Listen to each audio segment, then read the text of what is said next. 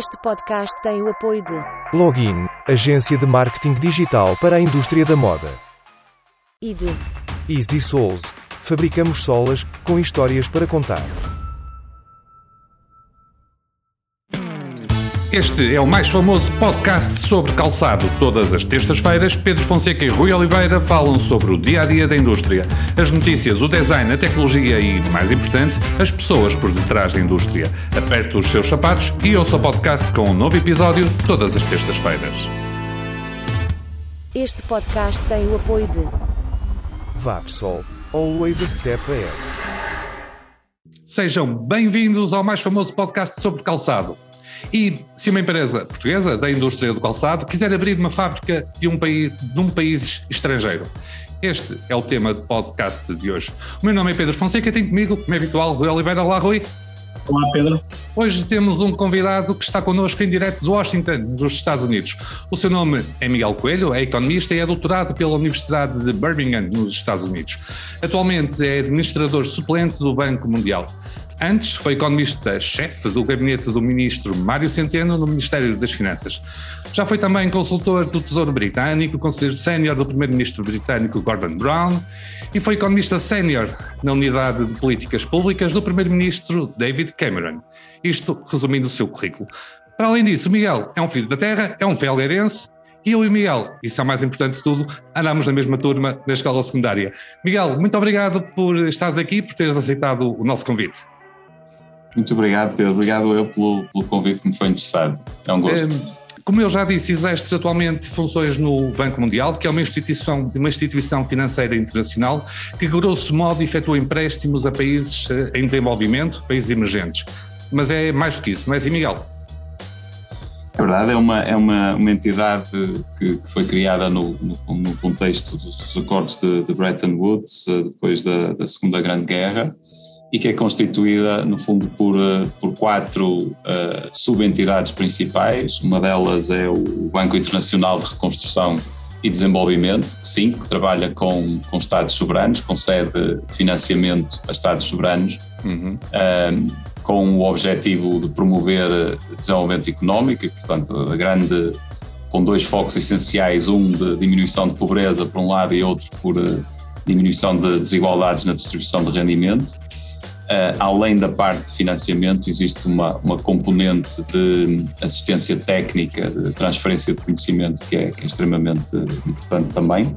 Depois há uma segunda entidade, que é a, a, Associação Internacional de Desenvolvimento, que tem uma função muito semelhante à, à do Banco Internacional de Reconstrução e Desenvolvimento, sendo que a, diferença principal passa por se focar uh, esta segunda entidade Uh, nos países mais pobres, com condições de contas públicas mais, uh, mais difíceis e, portanto, onde, em vez de estarmos a falar de financiamentos do tipo crédito, estamos a falar de financiamentos, no fundo, a fundo, a fundo perdido, são atribuídos a estes, a estes países, sendo que a componente de conhecimento, de, de transferência de conhecimento e de capacitação institucional e técnica é, é, muito semelhante àquela que se passa com o Banco de Internacional de Reconstrução e Desenvolvimento. Depois temos mais duas entidades, uma a, a Corporação Financeira Internacional, que é, a, é o, a parte do, do, do, Grupo Banco Mundial que interage diretamente com o setor privado, portanto com empresas. Uh, neste caso, uh, interage quer também pelo lado financeiro, via, via, via crédito, via participações de capital, Uh, mas também por, por aconselhamento técnico a empresas que, de qualquer país que, tem, que tenham interesse em expandir a sua atividade uh, para, para economias emergentes e em desenvolvimento, porque essas são, essas são de facto. E é isso que nós vamos falar mais em detalhe aqui um pouco, não é? Exatamente. E a quarta, e a quarta componente, que tem uma, uma enorme afinidade com esta terceira, é uma componente que também interage apenas com, com empresas privadas, ou essencialmente com empresas privadas, mas neste caso na prestação de seguros de, de risco político e, portanto, e de, e de garantias uh, em, uh, em condições de, de, de, mercado, em termos de preços, em termos de custos, em condições de mercado, sem qualquer tipo de concessionalidade. E muito, de forma muito sucinta, estas são as quatro grandes, grandes áreas do Grupo Banco Mundial. É, então vamos pegar naquilo que tu já referiste, que é no fundo o nosso tema. Eh, o Banco Mundial apoia, de certa forma, empresas que pretendam investir em países emergentes. Poderão ser, por exemplo, fábricas de calçado portuguesas que pretendam abrir uma fábrica em países emergentes. Então, como é que o Banco eh, Mundial atua nestes casos eh, para ajudar as empresas? Que instrumentos é que tem à sua disposição?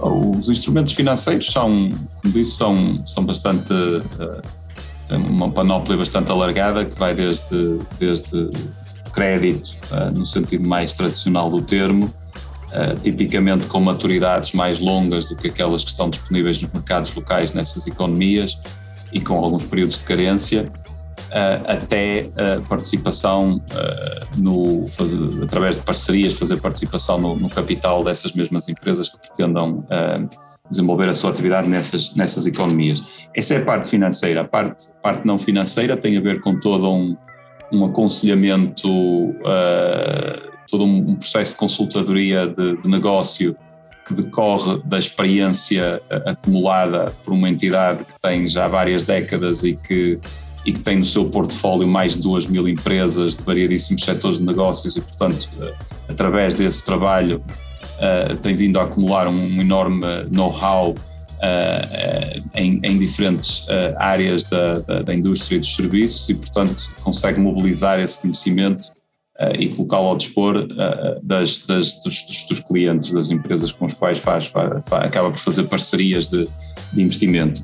Um, e depois o, o, que faz também, a ajuda decorre muito uh, de duas, dois fatores adicionais. Um, ter um uh, AFC, a, tal, a tal corporação, corporação um, financeira internacional, ter uma, uma rede de contactos privilegiada nessas economias e, portanto, ter um conhecimento do negócio no local uh, que uh, à partida será muito, muito útil para empresas que estão a considerar ir para essas, para essas geografias pela primeira vez. E segundo, o segundo aspecto tem a ver com o facto de ser uma, uma, uma entidade, uma instituição financeira internacional de referência, uh, que normalmente, sendo parceira num, num determinado investimento, traz um nível de credibilidade que acaba por ser muito importante para permitir a essa empresa mobilizar recursos financeiros adicionais uh, também a partir de outras fontes e por, por, uma questão de reputação, de credibilização do, do investimento. Rui, vamos, uh, vou-te fazer aqui uma, uma, pequena questão.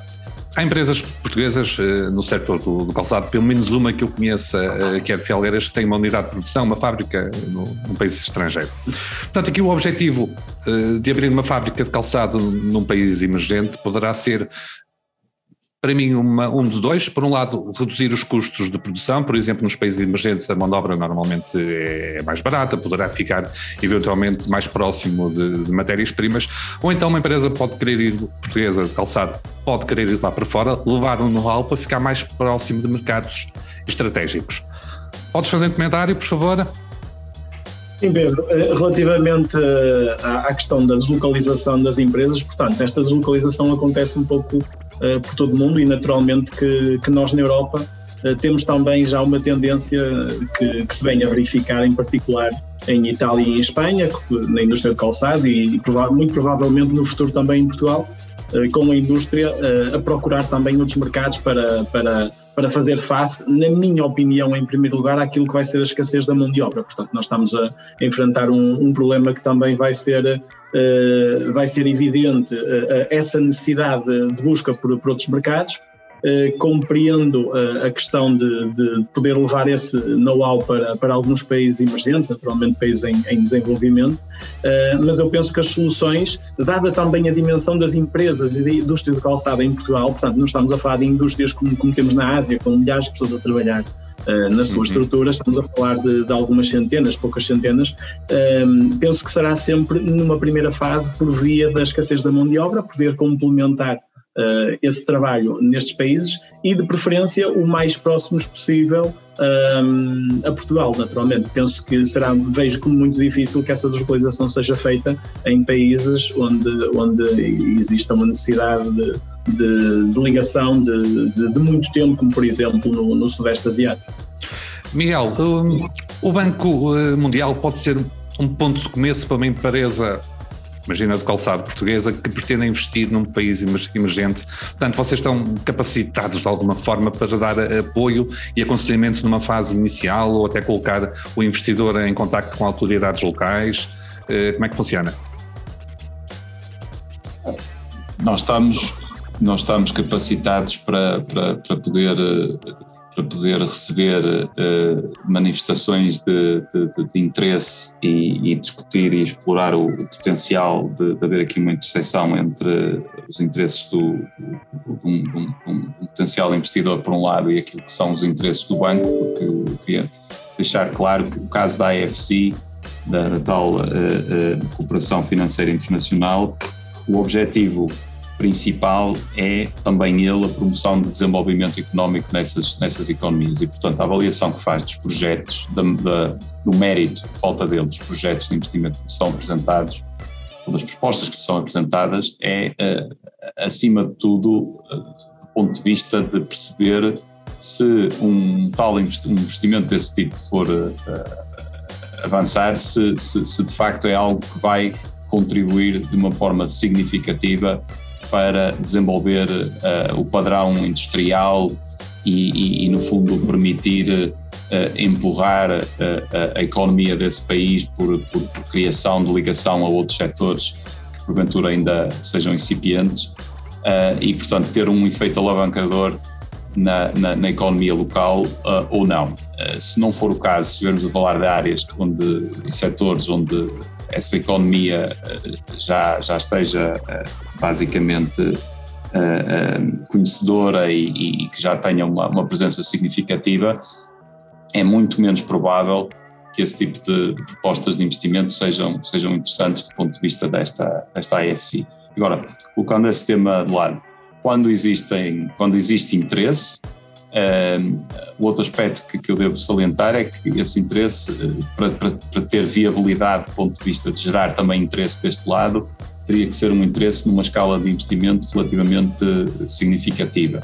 Uh, estaríamos sempre a falar de, de, de, de investimentos superiores a 7, 8 milhões de dólares, como mínimo, tendo em conta que o banco também procura desenvolver, desenvolver atividade que, que chega a empresas de, com escala inferior, mas normalmente falo através de outros bancos, através de, de, de cooperação com, com a banca comercial, a retalho, digamos assim. E, portanto, há também essa questão de escala. Agora, se, se todos estes critérios uh, estiverem assegurados, Existe, nós temos em Portugal, uma primeira linha, temos um conjunto de colegas, desde o Ministério das Finanças ao ICEP, eh, e que criaram há já há algum tempo uma, uma rede multilaterais que engloba não só o Banco Mundial, mas uma série de, outra, de outras entidades uh, com, com, com, funções análogas e que, e que podem, podem prestar assistência e esclarecimento sobre qual é o circuito se quiserem, para, que tem que ser cumprido para, para chegar ao diálogo e, e, e submeter candidaturas a este tipo de entidades. E depois, obviamente, que, que, que numa fase posterior, se, se, essa, se, essa, se, se vier a concluir que, que, é útil aprofundar esse diálogo e comunicar diretamente com, com estas entidades, isso também pode ser feito e pode ser intermediado precisamente pessoas como eu próprio e outros colegas que representam o país nestas entidades. Oi, vou-te fazer uma última pergunta antes de avançarmos para as notas finais. O Miguel falou aqui do, de um valor de 7, 8 milhões de dólares, portanto 6, 7 milhões de, de euros, sensivelmente.